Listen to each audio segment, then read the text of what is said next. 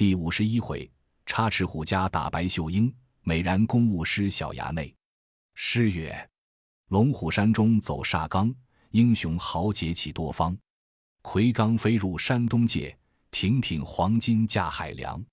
有读经书名李益，长为力道至轩昂。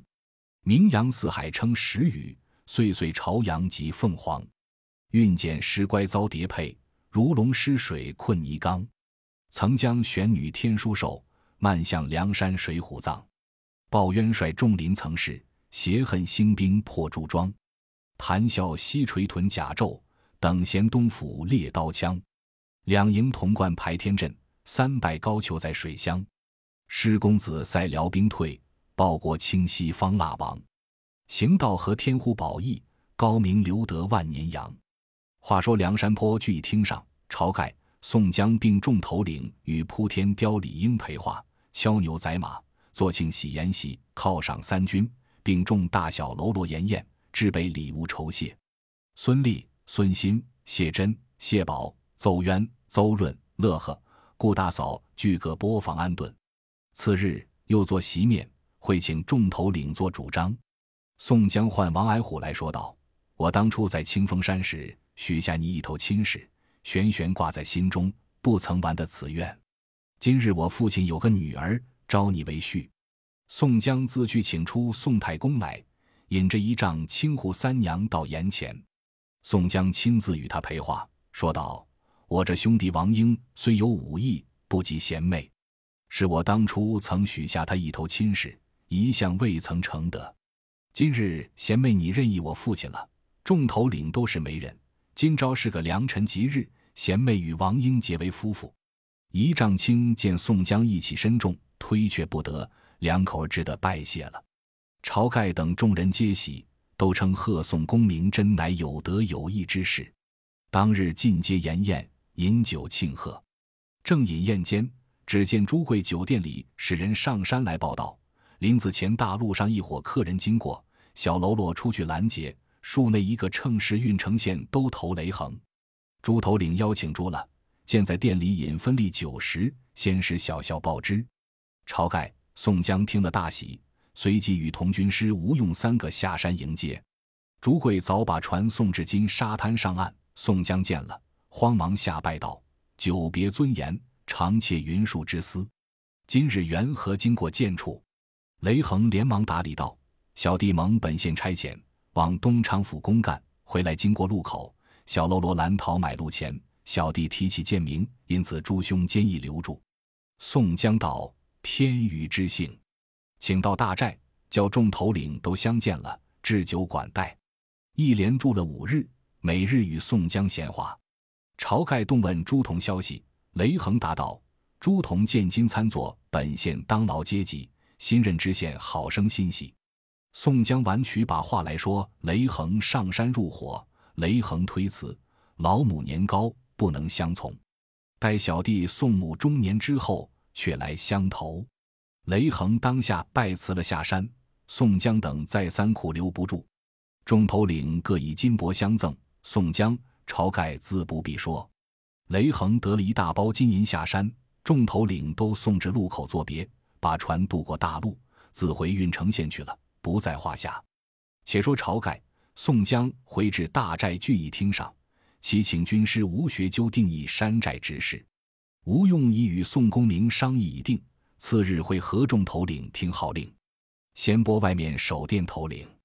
宋江道：“孙新、顾大嫂原是开酒店之家，折令夫妇二人替回同威、同猛别用。再令石谦去帮助石勇，乐呵去帮助朱贵。”郑天寿去帮助李立，东南西北四座店内卖酒卖肉，招接四方入伙好汉。每店内设两个头领，一丈青、王矮虎后山下寨监督马匹；进沙滩小寨童威、童猛弟兄两个手把；鸭嘴滩小寨邹渊、邹润叔侄两个手把；山前大路黄信、燕顺部领马军下寨守护；谢真。谢保守把山前第一关，杜迁、宋万守把丸子城第二关，刘唐、穆弘守把大寨口第三关，阮家三雄守把山南水寨。孟康仍前监造战船。李应、杜兴、蒋敬总管山寨钱粮金帛。陶宗旺、薛永坚驻梁山坡内成员砚台。侯建专管监造衣袍、铠甲、旌旗、战袄。朱富、宋清提调盐砚。暮春，李云监造屋宇寨栅。萧让、金大坚掌管一应宾客书信公文。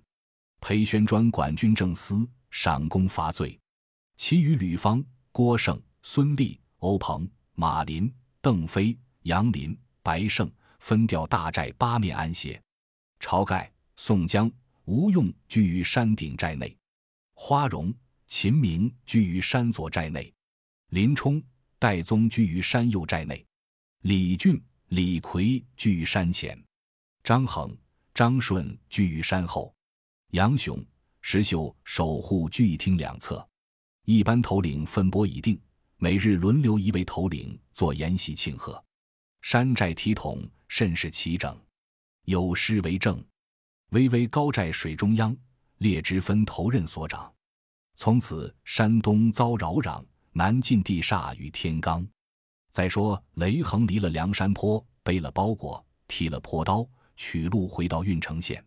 到家参见老母，更换些衣服，寄了回文，径投县里来拜见了知县，回了话，削缴公文批帖，且自归家暂歇。依旧每日县中书画毛友，听候差事。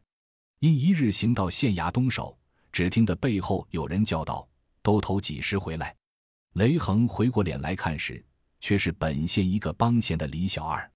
雷横答道：“我却才前日来家。”李小二道：“都投出去了许多时，不知此处近日有个东京新来打学的行院，色艺双绝，叫做白秀英。那妮子来参都头，却知公差出外不在。如今见在勾栏里说唱诸般品调，每日有那一般打散，或有戏舞，或有吹弹，或有歌唱，赚得那人山人海家看。都头如何不去缩一缩？端地是好个粉头。”雷横听了，又遇新鲜，便和那李小二进到勾栏里来看。只见门首挂着许多金字帐额，旗杆吊着等身靠背。入到里面，便去青龙头上第一位坐了。看戏台上却坐笑乐院本。那李小二人从里瞥了雷横，自出外面赶晚头脑去了。院本下来，只见一个老儿裹着磕脑头巾，穿着一领茶褐罗衫，系一条皂绦，拿把扇子上来开合道。老汉是东京人士白玉桥的便是，如今年迈，只凭女儿秀英歌舞吹弹，普天下服侍看官。锣声响处，那白秀英早上戏台参拜四方，拈起锣棒，如撒豆般点动，拍下一声借方，念了四句七言诗，便说道：“今日秀英招牌上明写着这场话本，是一段风流韵界的格范，唤作豫章城双剑赶苏青。”说了开话又唱，唱了又说。何鹏架众人喝彩不绝，雷横坐在上面看那妇人时，果然是色艺双绝。但见罗衣叠雪，宝髻堆云，樱桃口，杏脸桃腮，杨柳腰，兰心会杏。歌喉婉转，声如枝上莺啼；舞态翩跹，影似花间凤转。腔衣古调，音出天然。五回明月坠秦楼，歌恶行云遮楚馆。高低紧慢。按宫商吐血喷珠，轻重急徐，一格饭铿金甲语，笛吹紫竹翩翩紧，板拍红牙字字新。那白秀英唱到悟头，这白玉桥暗喝道：“虽无买马博金意，要动聪明见识人。”看官喝彩倒是过去了，我儿且回一回，下来便是趁交果的院本。白秀英拿起盘子指着道：“财门上起，立地上柱，极地上过。”望地上行，手到面前，休叫空过。白玉桥道：“我儿且走一遭，看官都待赏你。”白秀英拖着盘子，先到雷横面前，雷横便去身边袋里摸时，不想并无一文。雷横道：“今日忘了，不曾带的些出来，明日一发赏你。”白秀英笑道：“头粗不厌彻底薄，官人坐当其位，可出个标手。”雷横通红了面皮道：“我一时不曾带得出来，非是我舍不得。”白秀英道：“官人既是来听唱，如何不记得带钱出来？”雷横道：“我赏你三五两银子也不打紧，却恨今日忘记带来。”白秀英道：“官人今日见一文也无，提甚三五两银子？正是教俺望梅止渴，画饼充饥。”白玉桥叫道：“我儿，你自没眼，不看城里人、村里人，只顾问他讨甚么？且过去自问小事的恩官，告个标手。”雷横道：“我怎地不是小事的？”白玉桥道：“你若省得这子弟门庭时，狗头上声绝。”众人齐合起来，雷横大怒，便骂道：“这五奴怎敢辱我？”白玉桥道：“便骂你这三家村使牛的。”打什么紧？有认得的喝道：“使不得！”这个是本县雷都头。白玉桥道：“只怕是驴金头。”雷横那里忍耐得住，从座椅上直跳下戏台来，揪住白玉桥，一拳一脚，便打得唇绽齿落。众人见打得凶，都来解拆开了，又劝雷横自回去了。勾栏里人一哄尽散了。原来这白秀英却和那新任知县就在东京两个来往。今日特地在郓城县开勾栏，那昌济见父亲被雷横打了，又带重伤，叫一乘轿子，竟到知县衙内诉告雷横殴打父亲，搅散勾栏，意在欺骗奴家。知县听了，大怒道：“快写状来！”这个唤作枕边领，便教白玉桥写了状子，验了伤痕，指定证件。本处县里有人都和雷横好的，替他去知县处打关节。怎当那婆娘守定在衙内撒娇撒痴，不由知县不行，立等知县差人把雷横捉拿到官，当庭责打，取了招状，将具家来家了，押出去号令示众。那婆娘要逞好手，又去知县行说了，定要把雷横号令在勾栏门首。第二日，那婆娘再去做场，知县却教把雷横号令在勾栏门首。这一般镜子人等。都是和雷横一般的工人，如何肯兵扒他？这婆娘寻思一会，即使出名，奈何了他？只是一怪。走出勾栏门，去茶房里坐下，叫金子过去，发话道：“你们都和他有首尾，却放他自在。知县相公教你们兵扒他，你倒做人情。少客，我对知县说了，看到奈何的你们也不。”镜子道：“娘子不必发怒，我们自去兵扒他便了。”白秀英道：“嫩地时，我自将钱赏你。”镜子们只得来对雷横说道：“兄长，没奈何，且胡乱兵一兵，把雷横兵扒在街上。人闹里，却好雷横的母亲正来送饭，看见儿子吃他兵扒在那里，便哭起来，骂那镜子们道：‘你众人也和我儿一般，在衙门里出入的人，钱财值这般好使，谁保得长为事？’镜子答道：‘我那老娘。’听我说，我们却也要容情，怎禁被原告人坚定在这里要兵？我们也没做道理处，不时便要去和知县说，苦害我们，因此上做不得面皮。那婆婆道：“几曾见原告人自兼着被告号令的道理？”镜子们又低低道：“老娘他和知县来往的好，一句话便送了我们，因此两难。”那婆婆一面自去解锁，一头口里骂道。这个贼贱人直嫩的已是，我且解了这锁子，看他如今怎的。白秀英却在茶房里听的，走将过来，便道：“你那老婢子却才到什么？”那婆婆那里有好气，便指着骂道：“你这千人骑，万人压，乱人入的贱母狗，做什么倒骂我？”白秀英听得柳眉倒竖，星眼圆睁，大骂道：“老咬虫，吃贫婆！”贱人怎敢骂我？婆婆道：“我骂你待怎的？你须不是郓城县知县。”白秀英大怒，抢向前之一掌，把那婆婆打个踉跄。那婆婆却待挣扎，白秀英再赶入去，老大耳光子只顾打。这雷横是个大孝的人，见了母亲吃打，一时怒从心发，扯起家来，望着白秀英脑盖上打将下来。那一家稍打个正着。劈开了脑盖，扑的到了。众人看时，那白秀英打得脑浆迸流，眼珠突出，动弹不得，情止死了。有诗为证：玉帽花颜俏粉头，当场歌舞扇风流。只因窘辱雷横母，烈恼横尸一命休。众人见打死了白秀英，就押带了雷横，一发来县里首告，见知县备诉前事。知县随即差人押雷横下来，会吉祥官、居宦李正林诱人等，对事检验已了，都押回县来。雷横一面都招成了，并无难意。他娘自宝岭回家听后，镜子都监下了，把雷横夹了，下在牢里。当牢阶级却是美髯公朱仝，见发下雷横来，也没做奈何处，只得安排些酒食管待，教小老子打扫一间净房，安顿了雷横。少见他娘来牢里送饭，哭着哀告朱仝道：“老身年纪六旬之上，眼睁的只看着这个孩儿。”望凡结吉哥哥，可看日常奸弟兄面上，可怜见我这个孩儿，看去看去。朱仝道：“老娘自请放心归去，今后饭食不必来送，小人自管待他。倘有方便处，可以救之。”雷横娘道：“哥哥救得孩儿，却是重生父母。若孩儿有些好歹，老身性命也别休了。”朱仝道：“小人专记在心，老娘不必挂念。”那婆婆拜谢去了。朱仝寻思了一日，没做到礼救他处。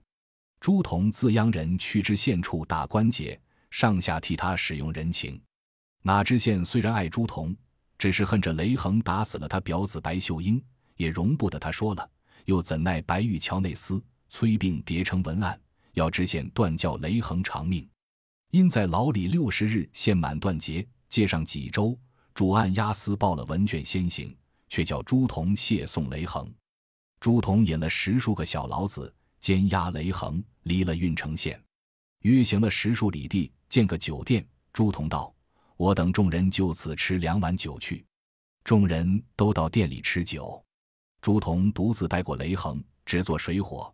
城后面僻静处开了家，放了雷横，吩咐道：“贤弟自回，快去家里娶了老母，星夜去别处逃难。这里我自替你吃官司。”雷横道。小弟走了自不妨，必须要连累了哥哥，恐怕罪犯深重。朱仝道：“兄弟，你不知，知县怪你打死了他表子，把这文案却作死了，借到州里，必是要你偿命。我放了你，我须不该死罪。况且我又无父母挂念，家私尽可赔偿。你故前程万里自去。”雷横拜谢了，便从后门小路奔回家里。收拾了细软包裹，引了老母，星夜自投梁山坡入伙去了，不在话下。却说朱仝拿着空家窜在草里，却出来对众小老子说道：“吃雷横走了，却是怎的好？”众人道：“我们赶快去他家里捉。”朱仝故意延迟了半日，料着雷横去得远了，却引众人来县里出手。朱仝告道：“小人自不小心，路上被雷横走了，再逃无获。”情愿干罪无辞。知县本爱朱仝，有心将就出脱他，被白玉桥要赴上司陈告朱仝故意托放雷横，知县只得把朱仝所犯情由身降济州去。朱仝家中自着人去上州里使钱透了，却谢朱仝到济州来。当听审录明白，断了二十几丈，赐配沧州牢城。朱仝只得带上行家，两个防送工人领了文案。押送朱仝上路，家间人自有送衣服盘缠，先激发了两个工人。当下离了郓城县，以礼望沧州横海郡来，余路无话。到得沧州，入进城中，投州衙里来，正值知府升听。两个工人押朱仝在厅阶下呈上公文。知府看了，见朱仝仪表飞俗，貌如重枣，美然过富。知府先有八分欢喜，便叫。这个犯人休发下牢城营里，只留在本府听候使唤。当下出了邢家，便与了回文。两个工人相辞了，自回。只说朱仝自在府中，每日只在厅前伺候呼唤。那沧州府里押番、虞后、门子、程局、节级、老子都送了些人情，又见朱仝和气，因此上都欢喜他。忽一日，本官知府正在厅上坐堂，朱仝在接势力。知府唤朱仝上厅问道：“你缘何放了雷横，自遭配在这里？”朱仝禀道：“小人怎敢故放了雷横？只是一时间不小心被他走了。”知府道：“你如何得此重罪？”朱仝道：“被原告人直地要小人如此招作故放，以此问得重了。”知府道：“雷横为何打死了那娼妓？”朱仝却把雷横上下的事被细说了一遍。知府道：“你敢见他笑道，为义气上放了他？”朱仝道：“小人怎敢欺公罔上？”正问之间，只见屏风背后转出一个小衙内来，方年四岁，生得端严美貌，乃是知府亲子。知府爱惜如金似玉。那小衙内见了朱仝，竟走过来，便要他抱。朱仝只得抱起小衙内在怀里。那小衙内双手扯住朱仝长髯，说道：“我只要这胡子抱。”知府道：“孩儿快放了手，休要罗造。”小衙内又道：“我只要这胡子抱，和我去耍。”朱仝禀道：“小人抱衙内去府前闲走，耍一回了来。”知府道。孩儿既是要你抱，你和他去耍一回子来。朱仝抱了小衙内出府衙前来，买些细糖果子与他吃，转了一遭，再抱入府里来。知府看见，问衙内道：“孩儿那里去来？”小衙内道：“这胡子和我街上看耍，又买糖和果子请我吃。”知府说道：“你那里得钱买物事与孩儿吃？”朱仝禀道：“微表小人孝顺之心，何足挂齿。”知府叫取酒来与朱仝吃，府里侍婢捧着银瓶果盒筛酒，连与朱仝吃了三大赏钟。知府道：“早晚孩儿要你耍时，你可自行去抱他耍去。”朱仝道：“恩相台旨，怎敢有违？”自此为始，每日来和小衙内上街闲耍。朱仝囊妾又有，只要本官见喜，小衙内面上抵资陪费。时过半月之后。便是七月十五日盂兰盆大斋之日，年里各处点放河灯，修设好事。当日天晚，堂里侍婢乃自叫道：“朱都头，小衙内今夜要去看河灯，夫人吩咐你可抱他去看一看。”朱仝道：“小人抱去。”那小衙内穿一领绿纱衫，头上脚拴两条珠子头须，从里面走出来。朱仝驮在肩头上，转出府衙内前来。往地藏寺里去看点放河灯，那时恰才是初更时分。但见钟声摇矮，幡影招摇，炉中焚百合明香，盘内铸诸般素食。僧持金杵，诵真言，剑拔幽魂，人列银钱，挂孝符，超生之魄。荷塘功德，化阴司八难三途，绕寺庄严，列地狱四生六道。杨柳枝头分净水。莲花池内放明灯，当时朱仝坚背着小衙内绕寺看了一遭，却来水陆堂放生池边看放河灯。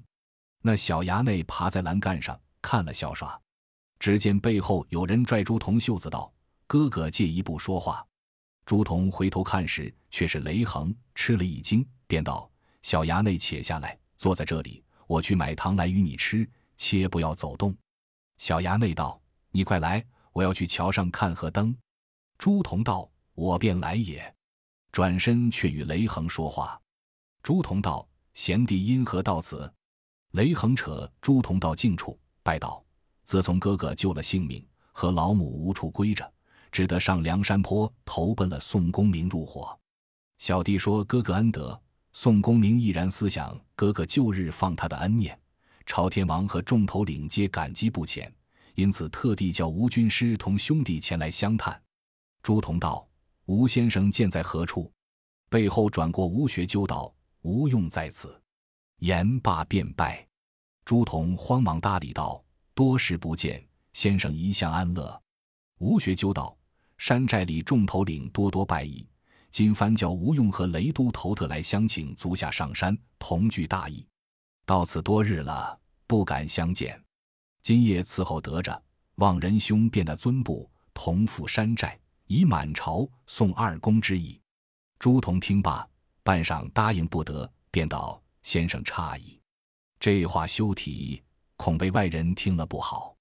雷横兄弟他自犯了该死的罪，我因一起放了他，上山入伙，出身不得。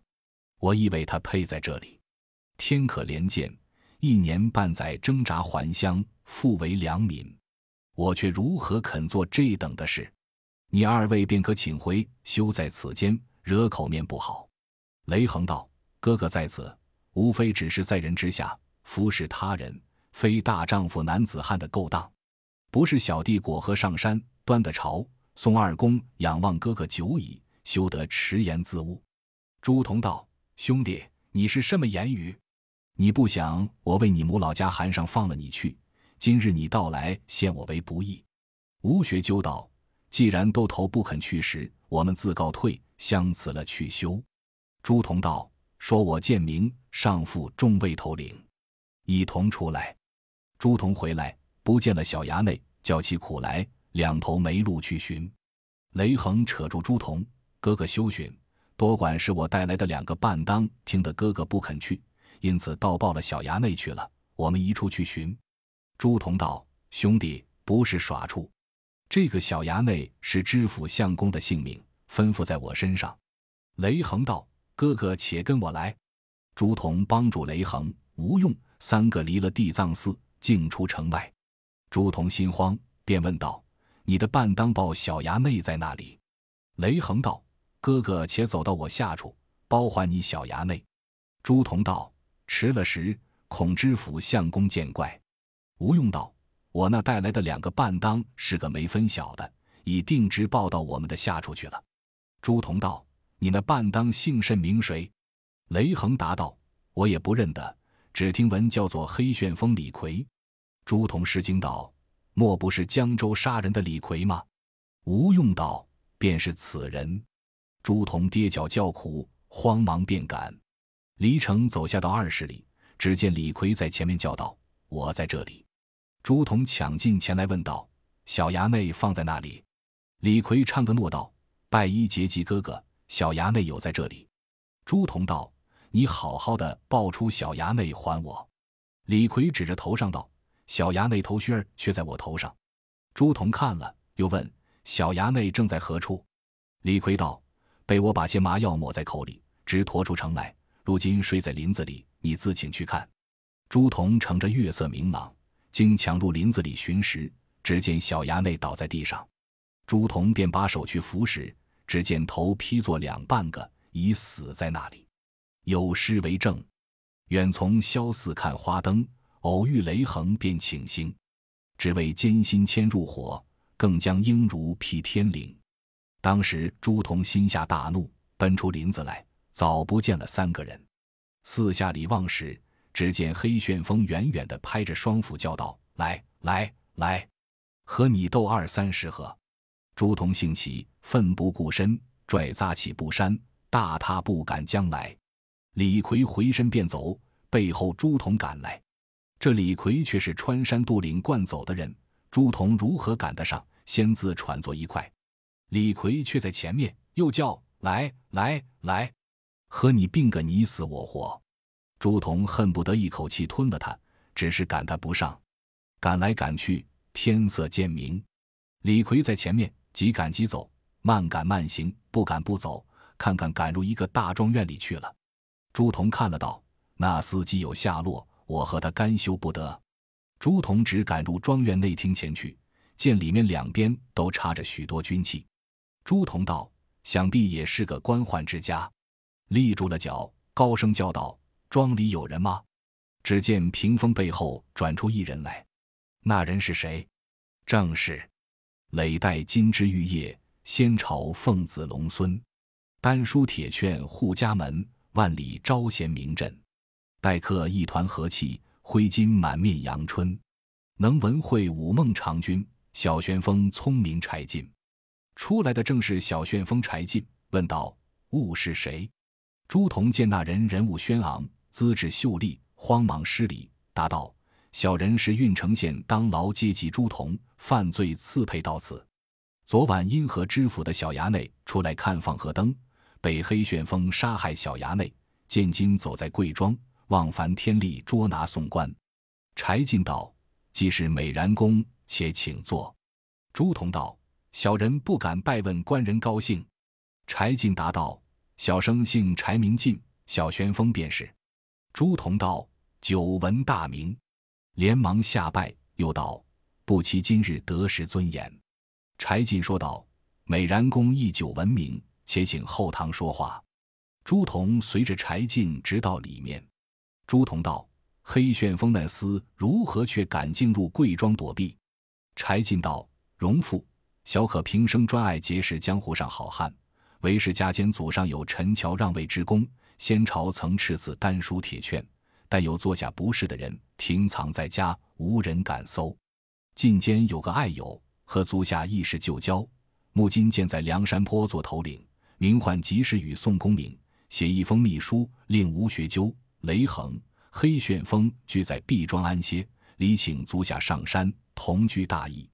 因见足下推阻不从，故意教李逵杀害了小衙内，先绝了足下归路，只得上山作罢交易。吴先生。雷兄如何不出来陪话？只见吴用、雷横从侧手格子里出来，望着朱仝便拜，说道：“兄长望起恕罪，皆是宋公明哥哥将令吩咐如此。若到山寨，自有分晓。”朱仝道：“是则是你们弟兄好情谊，只是推独些个。”柴进一力相劝。朱仝道：“我去则去，只叫我见黑旋风面罢。”柴进道：“李大哥，你快出来陪话。”李逵也从侧手出来，唱个大诺。朱仝见了，心头一把无名业火高三千丈，按捺不下，起身抢进前来，要和李逵性命相搏。柴进、雷横、吴用三个苦死劝住。朱仝道：“若要我上山时，依得我一件事，我便去。”吴用道：“休说一件事，折磨几十件也独依你。”愿闻那一件事，不争朱仝说出这件事来，有份叫大闹高唐州，惹动梁山坡，直教招贤国戚遭刑罚，好克皇亲丧土坑。毕竟朱仝对柴进等说出什么事来，且听下回分解。